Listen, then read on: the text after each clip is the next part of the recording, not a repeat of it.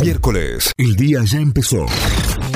Y esto es lo que tenés que saber para arrancar en Notify. Noticias que llegan desde nuestra página web, desde notify.com.ar. El gobierno habilitará la importación de neumáticos si continúa el conflicto entre el sindicato y los fabricantes. Sergio Massa anticipó que habilitará la importación si no se destraba el conflicto salarial. Además, el ministro de Economía cuestionó la protesta del gremio Sudna, que paralizó la producción de cubiertas y al respecto sostuvo, no podemos ser rehenes de inflexibilidad casi de capricho.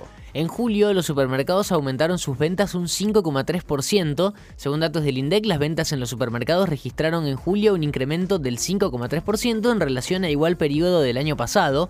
Además, según el mismo informe, las ventas en los grandes centros de compra aumentaron 7,5% y quebró así tres meses de caídas interanuales consecutivas. Declaró el amigo de Blas Correas y acusó a los policías de dejar morir a su amigo. Los policías dejaron que Blas muera, sostuvo Cameron Echeverría, quien conducía el auto la noche del 5 de agosto de 2020. El joven recordó que mientras reducía la velocidad, vio que un policía toma el arma, la desenfunda y apuntó contra el auto. Me dio miedo y seguí de largo, me asusté. Era la primera vez que veía un arma desenfundada. Argumentó el por qué no se había detenido en el control. Córdoba, el SUOEM retoma las asambleas en las reparticiones municipales. El Sindicato de Empleados Municipales convocó a partir de hoy a asambleas en las distintas dependencias y reparticiones de la Municipalidad de Córdoba. Desde el gremio indicaron que la medida de fuerza será de dos horas por turno y quite de colaboración para el resto de la jornada, por lo que se verá resentida la normal atención al público en las distintas reparticiones.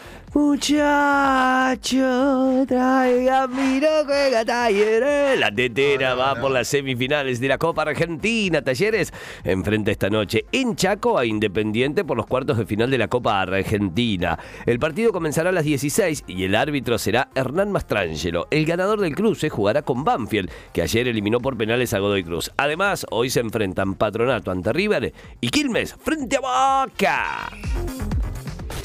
Notify, las distintas miradas de la actualidad para que saques tus propias conclusiones. De 6 a 9, Notify, plataforma de noticias.